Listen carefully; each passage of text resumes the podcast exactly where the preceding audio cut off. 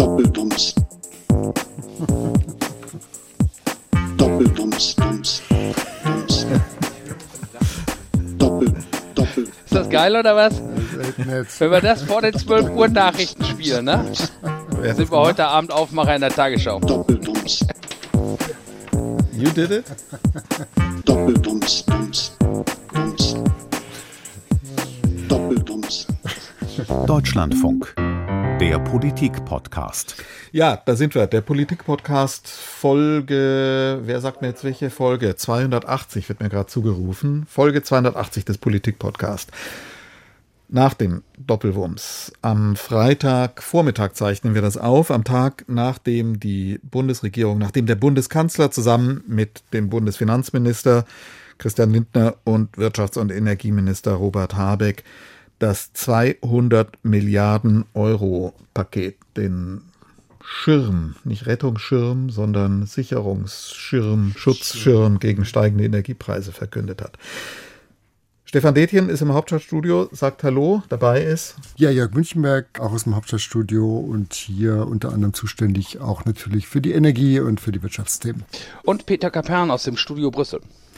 Hallo Peter, das hat natürlich einen Grund, dass der Peter jetzt gerade heute dabei ist, weil sich das Ganze jetzt zu euch nach Brüssel verlagert, die Diskussion darüber. Da kommen wir gleich noch zu sprechen drauf. Wir wollen jetzt wirklich mal versuchen aufzudröseln, was ist das eigentlich, was wir da erlebt haben.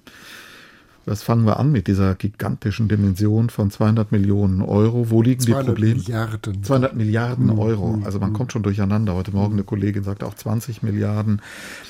200 Milliarden Euro. Und ähm, wir wollen dann eben auch darüber sprechen, welche europäischen Dimensionen das eigentlich noch haben wird. Das ist auch total interessant. Deshalb gut, dass du dabei bist, Peter. Aber fangen wir vielleicht nochmal an. Ich hatte eigentlich den Eindruck, was wir da gestern zunächst mal erlebt haben. Gestern Nachmittag angekündigt, diese Pressekonferenz der drei äh, unten im Pressesaal des Kanzleramts Robert Habeck, Christian Lindner und dann, wie gesagt, oben aus dieser Kanzlerwohnung zugeschaltet, der am Ende einer Corona-Infektion isolierte Bundeskanzler. Was war das eigentlich? Ein großer Plan oder ein großes Wort, Ungetüm, eine Blase von Ankündigungen? Wie habt ihr das erlebt, Jörg? Also ich glaube, man muss äh, einfach sehen, der Ausgangspunkt letztlich war diese Gasumlage, die höchst umstrittene. Ähm, äh, und da hatte die Regierung einfach enormen Druck, dass sie jetzt handeln muss, weil wenn sie nicht gehandelt hätte, dann äh, wäre diese Gasumlage jetzt am Samstag, also morgen, in Kraft getreten. Und irgendwie musste man dieses Ding vom Tisch kriegen, weil das eben keiner mehr haben wollte in der Koalition. Insofern war akuter Handlungsbedarf, Handlungsnot war da. Und dann hat man sich äh, meiner Ansicht nach ganz richtig entschieden, nicht mehr klein-klein, sondern hat überlegt, okay, wir machen jetzt wirklich ein großes Ding. Wir geben eine Perspektive, nicht nur jetzt über die nächsten Wochen, sondern wir spannen diesen Schirm bis 2024.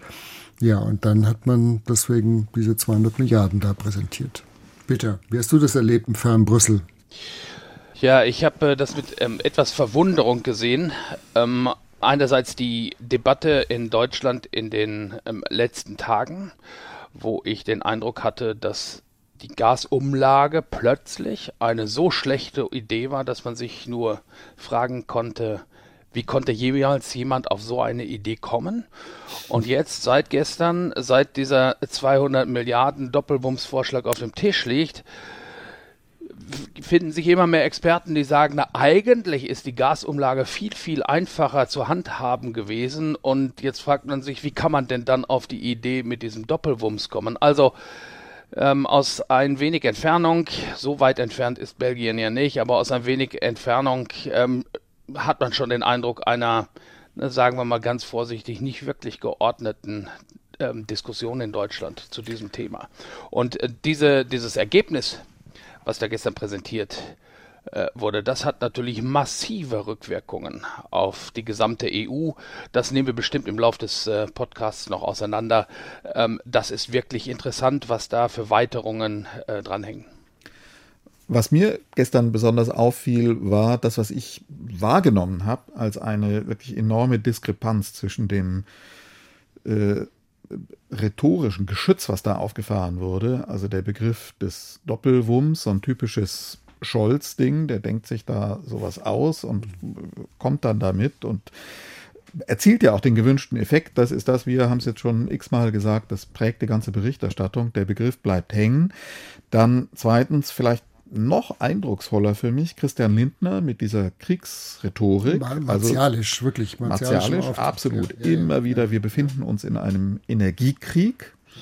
Da müssen wir gleich auch noch drüber, drüber sprechen, was er da eigentlich genau gesagt hat und was er damit gemeint hat. Aber diese wirklich diese rhetorische Wucht, mit der die ökonomische Wucht dieses Pakets dann gekoppelt worden ist und die Diskrepanz dann andererseits zu dem Mangel an Konkretion dazu, was da eigentlich nun genau passieren soll. Denn das ist ja komplett offen. Also wir haben diesen Begriff, dieses Volumen, 200 Milliarden Euro, aber die Regierung weiß eigentlich selber noch überhaupt nicht, wie sie das Geld denn nun eigentlich an die Frau und an den Mann und an das Unternehmen bringen will.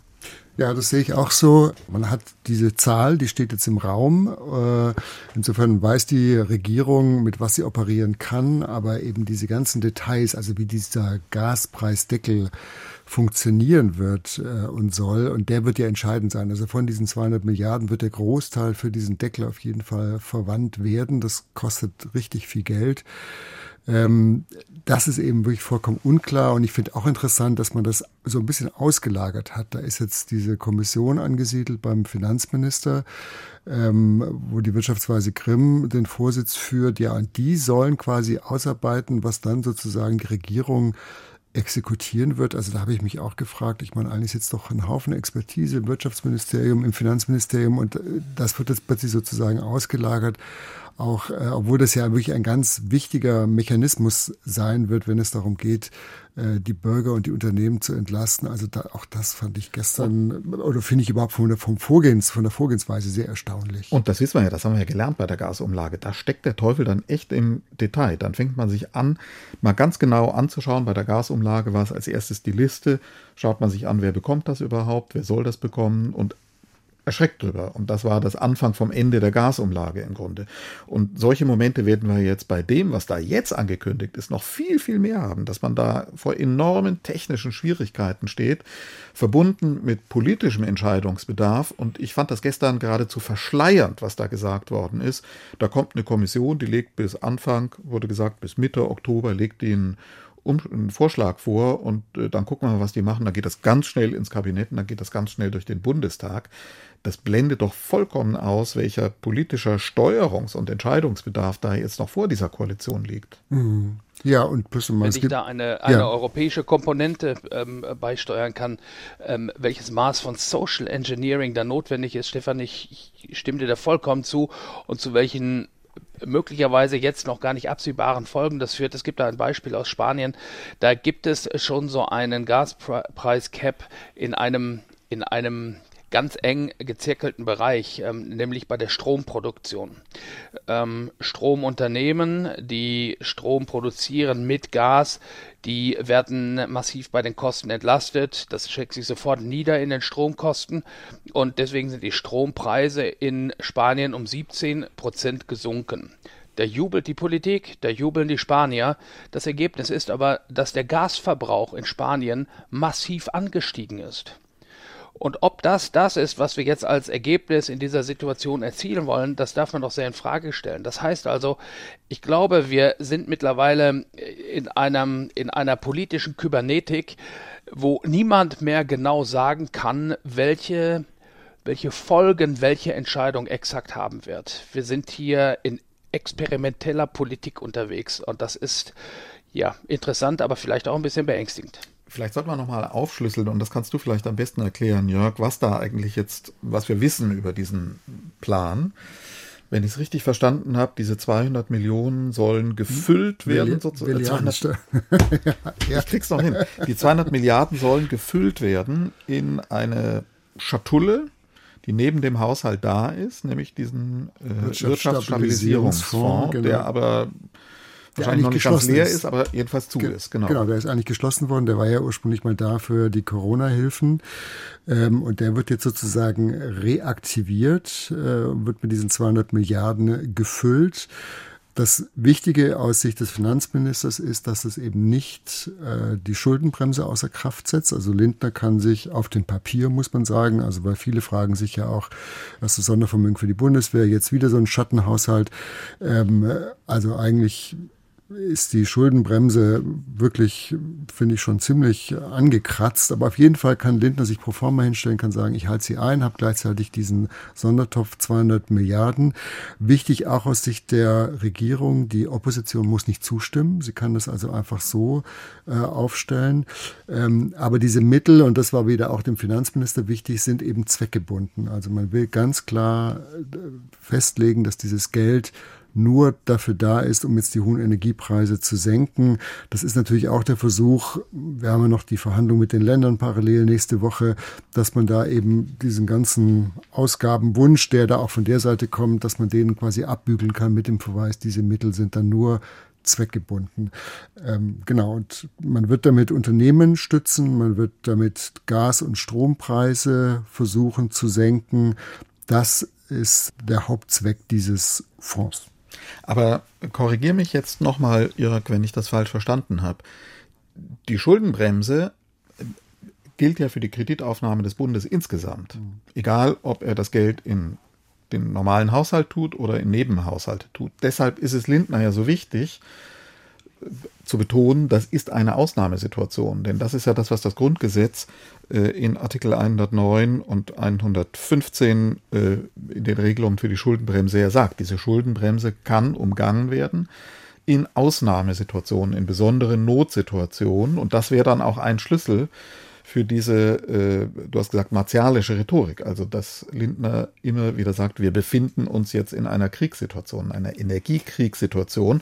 Da hatte ich dann gleich schon für den, äh, vor Augen den Finanzminister, der dann vielleicht dann doch nochmal vor dem Bundesverfassungsgericht steht. Mhm und begründen muss, warum denn hier nun diese Ausnahme verfassungsrechtlich möglich gewesen ist. Er tut nur eines, er sagt, ich mache jetzt sozusagen zwei getrennte Kassen, nämlich einmal diesen Nebenhaushalt und für den eigentlichen Haushalt gilt die Schuldenbremse dann noch.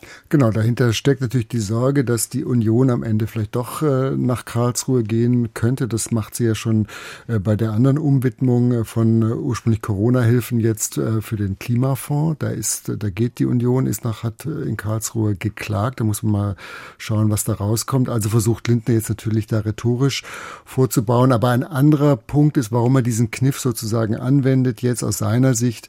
Er sagt, wenn wir jetzt die Schuldenbremse komplett aufgeben, äh, dann wird das so sein, dann gibt es eben kein Halten mehr, weil er quasi täglich bombardiert wird mit Forderungen aus der äh, Ampel, also seitens jetzt von SPD und Grünen, die ja von der Schuldenbremse eh nicht so ganz viel halten.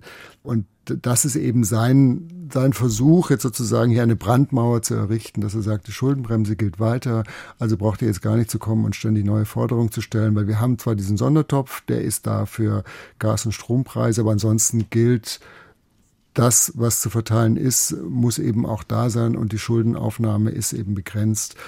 Aber wie gesagt, das ist in meinen Augen jetzt schon sehr viel bemühte Rhetorik, weil faktisch hat er eben jetzt auch mit dem Bundeswehrvermögen den zweiten Schattenhaushalt. Äh, und ich finde, diese Kritik muss sich die Ampel schon anhören, dass man da, also ganz sauber ist das haushaltstechnisch nicht. Ich kann noch eine Beobachtung beisteuern von äh, Brüsseler Ebene. Ich war vor zwei Wochen ähm, ungefähr zwei Wochen beim Treffen der EU-Finanzminister in Prag. Und Christian Lindner, der deutsche Finanzminister, kann ja nicht nur martialisch reden, sondern er klingt auch immer sehr apodiktisch.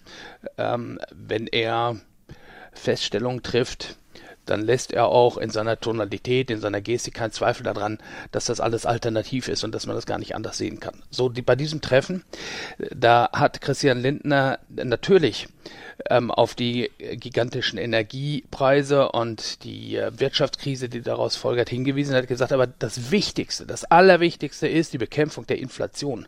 Und wir haben uns hier in Prag, hat er gesagt, mit der EZB-Präsidentin Christine Lagarde darauf verständigt, dass wir Schulter an Schulter und Hand in Hand vorgehen. Die EZB hebt die Zinsen so weit an, wie das nötig ist, um die Inflation wieder in den Griff zu kriegen. Und wir, die Finanzminister, wir dürfen keinesfalls mit der Gießkanne übers Land laufen und viel Geld ähm, unter äh, äh, das Volk bringen, denn das würde sozusagen die Bemühungen der, äh, der EZB äh, die Inflation in den Griff kriegen, wieder konterkarieren. Und deswegen müssen wir ganz wenige und nur ganz gezielte Hilfsmaßnahmen auf den Weg bringen. Wir müssen geizig und sparsam sein und nicht äh, das Geld einfach so rauswerfen, um aus dieser Wirtschaftskrise rauszukommen. Das hat er ganz eindringlich ähm, geschildert dort. Ja. Und keine zwei Wochen später unterschreibt er den 200 Milliarden Doppelwumms. Ja. Also da hat er jetzt auch ein Glaubwürdigkeitsproblem ähm, in seiner beim nächsten Finanzministertreffen gleich Anfang nächster Woche. Das ist auch erklärungsbedürftig. Und ich fand ja noch auch wirklich interessant, äh, dass man eigentlich so lange gebraucht hat, jetzt um zu dieser Lösung zu kommen, weil das hätte man alles schon viel früher früher haben können. Dieses ganze Theater um die Gasumlage, wenn, wenn man schon im Juli gesagt hätte oder im Juni, wir machen tatsächlich die große Lösung. Man kann natürlich sagen, okay, ist es ein Lerneffekt der Regierung, aber man stellt sich ja schon die Frage, warum hat das so lange gedauert, wenn man jetzt plötzlich diese vermeintlich naheliegende Lösung aus dem Hut zaubert und vielleicht noch was anderes, sicherlich auch kein Zufall. Am Dienstag ist Habeck vor die Presse gegangen und hat gesagt, ich kann mir vorstellen, die zwei AKWs laufen länger in Süddeutschland. Das ist ja auch eine Kernforderung der FDP. Die will zwar, dass alle drei länger laufen, aber immerhin ist er da auf den Koalitionspartner zugegangen. Also das, glaube ich, war sicherlich auch kein Zufall. Aber die Frage, warum die Regierung sich so schwer damit getan hat und warum das so lange gedauert hat und warum man da so einen U-Turn jetzt macht und erst den einen Weg geht und den dann zurücknimmt und jetzt einen ganz anderen Weg geht, die beantwortet sich, würde ich sagen, natürlich dadurch, dass die, äh, diese Koalition sehr unterschiedliche ordnungspolitische, wirtschaftspolitische Vorstellungen hat und man sich deswegen so schwer getan hat, da einen gemeinsamen Weg zu finden. Und wie weit diese Gemeinsamkeit reicht, das wird natürlich jetzt nochmal auf eine ganz, ganz schwere Belastungsprobe gestellt. Die Konflikte, die werden an allen Stellen jetzt nochmal aufbrechen. Äh, das betrifft die, die, die, Kernkraftwerke, das ist ja auch deutlich gewesen. Lindner gestern, der mhm. bei jeder Gelegenheit wieder gesagt hat, und ihr wisst, und ich sehe das da anders als die Grünen, und mindestens das dritte Kernkraftwerk in Niedersachsen muss auch noch wieder ans Laufen gebracht werden oder verlängert werden. Das ist das eine. Das zweite, was ich nochmal anmerken würde, ist, dass diese Kriegsrhetorik von Lindner zum einen einen Signalcharakter, würde ich mal sagen, hat in verschiedene Richtungen. Das mag sein, dass das rechtlich, dass er das für nötig hält, äh, mit Blick auf künftige Verfassungsstreitigkeiten, dass er es braucht in die eigenen Reihen für die FDP, um das zu erklären, was du gerade rausgearbeitet hast, Jörg. Dieser Finanzminister unterschreibt jetzt diese, diesen Schuldenzettel. Dann hat es natürlich auch eine Signalwirkung nach, nach Russland, Putin zu zeigen, wir lassen uns ja tatsächlich nicht in die Knie zwingen. We do whatever it takes. Und als drittes dann ein Signal auch in die Bevölkerung hinein, zu sagen, ähm, wir tun hier wirklich Dinge, die bisher undenkbar gewesen sind.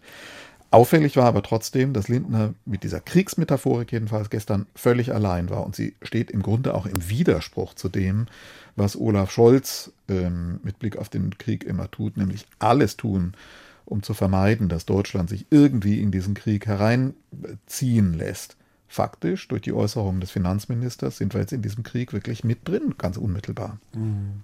Gut, wobei vielleicht als Ergänzung, also auch der Wirtschafts- und Klimaschutzminister hat ja schon immer auch von einem Energiekrieg, Energie als Waffe gesprochen. Also ich sag mal so diese martialische Ausdrucksweise, äh, dieses Wording, das hat jetzt sicherlich so über die ganzen Wochen und Monate zugenommen, wobei man natürlich auch sehen muss, jetzt mit diesen ja, mutmaßlichen Anschlägen auf die Pipeline Nord Stream 1 und 2 das ist ja schon auch nochmal eine weitere Eskalation insgesamt in diesem ganzen äh, Energiekrieg, Energiekonflikt.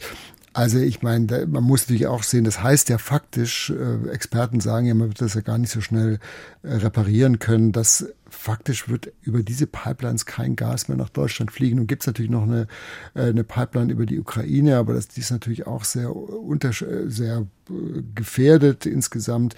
Also das ist natürlich jetzt schon auch nochmal eine Zäsur und die wird natürlich auch, glaube ich, in der Bundesregierung auch schon äh, Wirkung gezeigt haben. Ja, aber das kann ich nochmal einfügen, auch mit Blick auf, ich war ja letzte Woche in New York bei der UN-Generalversammlung, äh, habe den Bundeskanzler da erlebt und äh, das fiel ja dann zusammen mit, ähm, mit der Mobilmachung, der Teilmobilmachung von Russland und der erneuten Drohung von Putin mit dem Einsatz von Nuklearwaffen. Und was da nochmal deutlich geworden ist, auch in dem, was wir vom Bundeskanzler da gehört haben, ist diese große Sorge von Olaf Scholz, dass es unkontrollierte Eskalationen gibt und dass wir in irgendeiner Weise in diesen Krieg hineingezogen werden. Und äh, eines der Szenarien dafür ist natürlich nicht allein Atomwaffen, Nuklearwaffeneinsatz durch Russland, sondern sind Angriffe in irgendeiner Form auf das NATO-Territorium, zum Beispiel auf diese Übergabepunkte für, äh, für westliche Waffen, die in Polen oder in Rumänien liegen. Was passiert, wenn Russland sich entscheidet, einen Angriff äh, auf die Grenze oder sogar hinter die Grenze auf NATO-Territorium zu machen? Und an so einem Szenario sind wir natürlich jetzt sehr nah dran, wenn jetzt möglicherweise eine Feststellung kommt, Untersuchungen kommen und die sagen, ähm, Russland hat diese Angriffe auf die Pipeline verübt. Kritische Infrastruktur. Kritische genau. Infrastruktur. Ähm, äh, ich weiß gar nicht, ob man dann, ob man dann diese Punkte, äh, wo das passiert ist, vor der dänischen Küste, ob man sagt, das ist dann schon NATO-Gebiet gewesen. Mhm. Äh, aber dann ist man in einer Eskalation, in einer Beteiligung an dem Krieg und das hat Lindner durch diese, durch diese Rhetorik natürlich nochmal sehr, tja, sehr plastisch vor Augen geführt, wenn nicht mit betrieben. Also ich glaube, dem Bundeskanzler, der ist da ganz schön zusammengezuckt, als er seinen Finanzminister da gestern reden gehört hat. Vielleicht, Peter, an dich die Frage, Stichwort NATO ist gerade gefallen. Was sagt denn die NATO zu diesen Vorfällen in der Ostsee mit den mutmaßlichen Sabotageakten auf die beiden Pipelines? Naja, die ist natürlich auch in Hab-8-Stellung und ähm, hat natürlich auch schon gesagt, dass sie ähm, bereit ist, ähm, diese kritische Infrastruktur zu verteidigen mit ihren Möglichkeiten. Das Angebot ging ähm, konkret an Norwegen. Und ähm, ja, heute Abend wird sich nochmal ähm, NATO-Generalsekretär Jens Stoltenberg äh, zu diesem Thema ähm, äußern. Aber es steht jetzt mit diesen Ereignissen da an den Pipelines in äh, der Ostsee steht dieses Thema ganz oben auf dem Zettel der NATO, gar keine Frage. Aber der Grund, jetzt nach Brüssel zu schauen, ist natürlich noch ein anderer und vielleicht sollten wir da jetzt wirklich drauf äh, zu sprechen kommen. Der Fokus jetzt heute ist die Beratung der ähm, EU-Wirtschafts- und Energieminister. Robert Habeck ist von Berlin nach Brüssel gefahren und er muss jetzt da rechtfertigen, was die Bundesregierung gemacht hat. Peter, und das fanden wir alle total interessant, was du heute Morgen bei uns im Programm und in den Redaktionskonferenzen gesagt hast. Äh, warum er da in der EU bei den Kolleginnen und Kollegen dort auch so viel Skepsis oder sogar offenen Widerstand stoßen wird. Ja, die EU-Partner, die schauen natürlich mit großem Interesse auf diese Entscheidung, die da gestern in Berlin getroffen worden ist und auf diese gigantische Summe. Nein, nicht 200 Millionen, Stefan, sondern 200 Milliarden. Und man muss einfach feststellen, das kann kein anderer in der Europäischen Union. Ich komme einfach mal mit dem Beispiel Belgien. Belgien hat natürlich auch die Versuche unternommen, ähm, die Menschen im eigenen Land ein wenig zu entlasten, weil die Energiepreise steigen hier genauso wie in Deutschland. Aber Belgien hat finanziell nicht die Möglichkeiten dazu. Was da ähm, herumgekommen ist, ist kein Wumms und keine Bazooka. Das ist allenfalls eine winzig kleine Hilfestellung, die sich auch erstmal nur auf die Monate November und Dezember dieses Jahres ähm, ähm, limitiert. So, und die Länder schauen jetzt äh, darauf, wie Deutschland mit gigantischen Milliardensummen nicht nur äh, seine Bürger unterstützt, sondern vor allem auch seine Wirtschaft. Und jetzt sind wir quasi in einer Flashback-Situation. Wir erinnern uns an das Frühjahr 2020, Corona. Pandemie, Wirtschaftseinbruch. Deutschland macht ähm, große Milliardensummen locker, um die Wirtschaft durch diese Krise zu bringen. Und die anderen Länder haben gesagt, wir können nicht so, wie ihr das könnt. Und das Ergebnis wird sein, dass die europäische Wirtschaft immer weiter auseinanderdriftet. Ihr werdet immer stärker und wir können nicht mehr Schritt halten. Und das gibt eine Spaltung in der Europäischen Union, die am Ende des Tages sogar die gemeinsame Währung und den Binnenmarkt auseinandersprengen könnte. Und deswegen brauchen wir ein Instrument, um dies zu verhindern. Und geboren wurde das Projekt namens Next Generation EU. Gemeinsame Schulden, 800 Milliarden und das Geld wird derzeit und über die nächsten Jahre hinweg an die Mitgliedstaaten verteilt, damit die ihre Wirtschaft so wieder auf Vordermann bringen können, wie es den Deutschen schon mit dem Geld gelungen ist, das die Bundesregierung mobilisiert hatte. Und jetzt stecken wir wieder in derselben Situation. Die zeigen wieder alle mit dem Finger auf Berlin und sagen, 200 Milliarden, wir gönnen es euch ja. Aber was ist mit uns und was habt ihr gewonnen, wenn wir eure Produkte nicht mehr kaufen können? Dann seid ihr doch auch ähm, äh, sozusagen negativ betroffen. Das hilft euch dann doch auch nicht weiter, wenn der Binnenmarkt so weit auseinanderdriftet.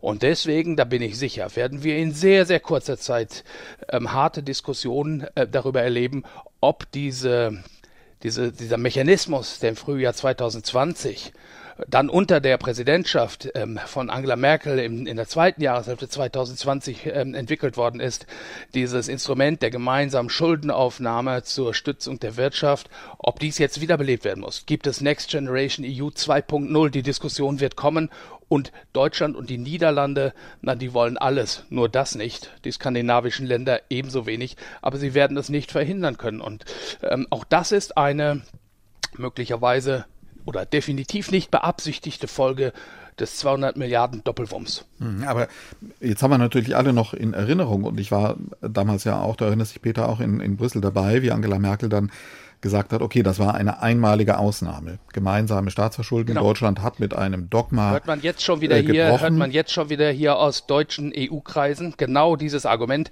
Ihr könnt diskutieren, wie ihr wollt. Wir lehnen uns zurück und zeigen einfach mit dem Finger nach Karlsruhe und sagen, die lassen uns nicht, also Diskussion beendet. Ja, aber interessant. Also mit dem Verweis auf das Bundesverfassungsgericht lässt sich der Rest der EU nicht einfach abspeisen. Ja, aber interessant war ja, dass Angela Merkel dann eben gesagt hat, ähm, in außergewöhnlichen Situationen muss man zu außergewöhnlichen Maßnahmen greifen. Sie hat deswegen dieser gemeinsamen Verschuldung Europas der EU äh, zugestimmt.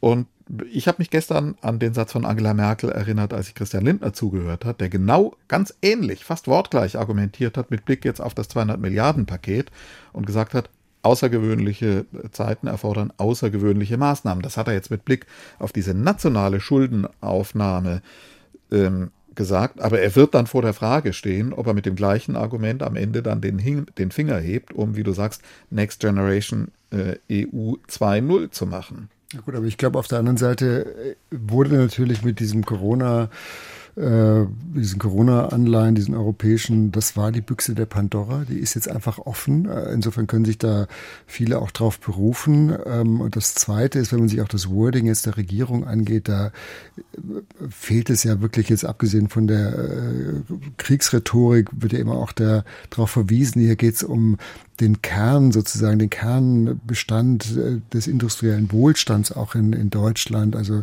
dass die ganze Industrien wegbrechen können, ähm, also hier werden ja auch schon Horrorszenarien gemalt, äh, die an Dramatik kaum zu überbieten sind.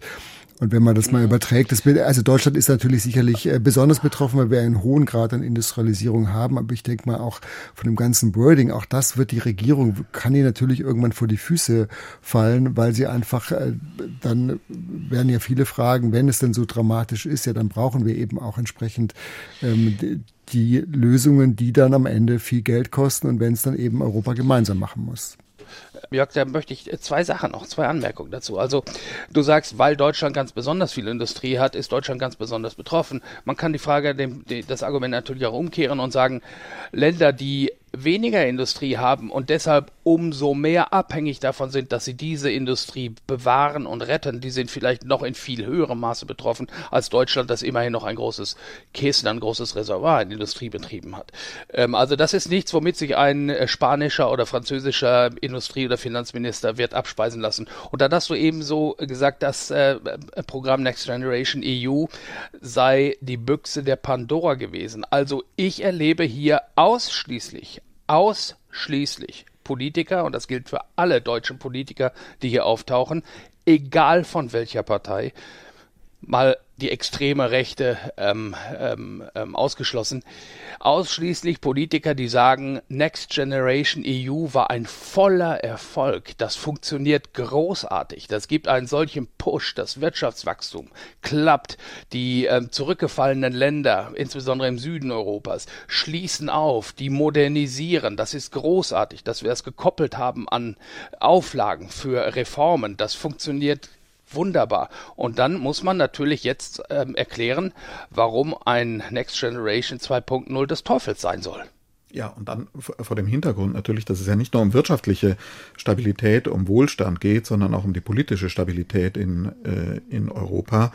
Aus Sicht Putins ist das, was in Italien am Wochenende passiert ist, mit dem Wahlsieg der Rechtsextremisten, der erste Erfolg seiner Destabilisierungsstrategien. Und äh, wir haben das immer wieder gehört, dass da im Kreml die Leute sagen, wartet mal den Winter ab. Wenn die Leute in Europa massenhaft auf den Straßen sind, dann ist Italien nur der Anfang. Dann wird Europa politisch total destabilisiert sein und dann ist auch Schluss mit der Unterstützung der Ukraine. Und wir können den Erfolg, den, den, den Feldzug im Frühjahr erholt gegen eine geschwächte Ukraine und unterstützungsunfähige Europäische Union einen äh, geschwächten Westen fortsetzen. Das gehört ja auch mit dazu. Aber die Belastungsprobe ist dann natürlich hier in der Koalition. Wenn das so kommt, dann tun sich die SPD und die Grünen am wenigsten schwer damit, weil die Vorstellung einer gemeinsamen äh, Schuldenaufnahme bis hin zu Eurobonds immer äh, deren Programmatik entspannt und die FDP steht vor dem ganz großen äh, Problem. Das ist dann, glaube ich, wirklich eine existenzielle Belastungsprobe für mhm. diese Koalition. Ja, aber ich würde äh, tatsächlich noch mal was Fachliches dazu beisteuern. Also was mir auch durch den Kopf gegangen ist, äh, Energie wird absehbar teuer sein. Das äh, ist nicht jetzt nur, weil die beiden Pipelines äh, zerstört sind, aber diese günstigen Energiepreise, die wir eben vor zwei Jahren noch hatten, die werden wir nie wieder erreichen. Da stellt sich ja A schon die Frage, was heißt das für diesen Wirtschaftsstandort Deutschland? Das wird strukturelle Veränderungen äh, erzwingen, die sind noch gar nicht absehbar. Also energieintensive Unternehmen, sind die noch zu halten oder sagen die nicht eben auch, wir gehen jetzt lieber in die USA? Da haben wir auf jeden Fall das billige Frackinggas. Also das ist noch gar nicht absehbar von dem Prozess äh, was da passieren wird. Und da ist ja auch schon die Frage, wie viel Steuerungsmöglichkeit hat die Regierung da überhaupt und soll sie das überhaupt steuern? Und das andere ist ja auch schon, ähm, dass sich jetzt selbst mit diesen 200 Milliarden, die man da auflegt, ist die große Frage, und die ist eben nicht zu beantworten derzeit, weil das eben auch vom, von der Witterung abhängig äh, sein wird. Kommen wir gut durch diesen Winter? Und man muss schon sehen, dass auch das, was die Regierung natürlich jetzt aus redlichen Motiven bemüht, die Preise zu senken, hat natürlich auch den nicht gewollten Effekt, dass Energie günstiger wird. Sprich, die Leute werden damit weniger sparsam umgehen. Und auch bei dieser ganzen Debatte. Das haben wir in den ersten Zahlen ja schon gesehen. Die Gas für die privaten genau, Gasverbraucher sind eher raufgegangen. Kam jetzt von der Bundesnetzagentur. Mhm. Und äh, auch wenn man natürlich sagt, wir werden nicht das komplett subventionieren, sondern lassen eben noch 20 Prozent sozusagen Marktpreise zu, frage ich mich schon am Ende des Tages, wenn eben der Großteil der Energie zum, für einen bestimmten Zeitraum doch wieder günstiger wird, ob wir nicht genau das Gegenteil erreichen, weil man den Markt komplett oder zum Großteil aushebelt, dass Energieverbrauch doch wieder deutlich eklatant steigt, gerade wenn es jetzt kalt wird. Und dann ist schon die Frage, wie kommen wir durch diesen Winter, weil die Gasspeicher, auch wenn sie jetzt gut gefüllt sind, die werden da eben nicht ausreichen. Das ist jetzt schon fast die Abschlussfrage und der Anschluss zu allem, was wir dann in weiteren Podcasts machen müssen. Vielleicht noch mal ganz kurz am Schluss hier in Berlin. Wir können jetzt voraussehen, terminiert Anfang bis Mitte Oktober soll ein Bericht dieser Expertenkommission kommen. Damit hat sich die Regierung jetzt noch mal ein Stückchen Zeit erkauft. Trotzdem die Debatte, wir haben das auch im Bundestag jetzt heute Vormittag schon gesehen, die geht hier innenpolitisch voll los. In Brüssel Europäischer Rat der Wirtschafts- und Energieminister, Peter. Was ist da absehbar? Wie wird das auf europäischer Ebene jetzt in den nächsten Tagen, Wochen weitergehen? Was siehst du da für Entscheidungspunkte? Also erstmal noch ein Satz äh, zur deutschen Position. Äh, wenn Robert Habeck heute Morgen hier angekommen ist, dann gilt er vielen auch als einer derjenigen, der diesen gigantischen Preisanstieg beim Gas äh, mit verursacht hat, weil Deutschland ja in den vergangenen Monaten auf Teufel komm raus zu jedem Preis jede, ähm, jeden Kubikmeter Gas gekauft hat, der erhältlich war und ähm, damit eben auch für den Preisanstieg gesorgt hat. Das halten ihm die Kollegen heute unter die Nase. Aber es gibt auch durchaus Fortschritte zu vermelden. Die Maßnahme, die die Kommission vorgeschlagen hatte zur Senkung der Strompreise, da geht es um die Abschöpfung von sogenannten Übergewinnen, die ähm, Abschöpfung von Supergewinnen von Herstellern von Solar- und Windstrom beispielsweise ähm, und um äh, das, die Steigerung der Energieeffizienz. Dieses Maßnahmenpaket ist vor einer knappen Stunde von den äh, Ministern schon schon angenommen worden nach kurzer Debatte. Also da ist, gibt es auch Dinge, Bereiche, wo man sich einig ist. Es gibt massiven Streit um den Gaspreisdeckel. Ähm, das ist aus vielen Gründen für manche Länder nicht akzeptabel. 15 Länder ähm, machen massiv Druck ähm, auf die Kommission, da einen Gesetzesentwurf vorzulegen, wie man gemeinsam äh, auf dem Weltmarkt signalisieren kann, wir zahlen nur noch einen bestimmten Höchstpreis, der unter dem heutigen liegt. Und das ist eine Debatte, die wird die nächsten Wochen andauern. Es wird weitere Treffen der Energieminister geben. Es wird den informellen Gipfel in Prag geben nächste Woche, wo das debattiert wird. Und den ähm, regulären Gipfel Ende Oktober. Ähm, das Thema Gaspreisdeckel wird zum Dauerbrenner in diesem Monat und in den äh, darauffolgenden. Und das ist dann viel Stoff für uns, uns auch möglichst bald wieder mit dir zusammenzuschalten. Für heute sage ich mal an unsere Hörerinnen und Hörer wie immer, wir freuen uns über Fragen, Anregungen auch für kommende Podcasts. Politikpodcast at deutschlandfunk.de ist unsere E-Mail-Adresse. Und damit sagen wir für heute Tschüss. Ja, tschüss. Tschüss, bis bald. Doppelbums.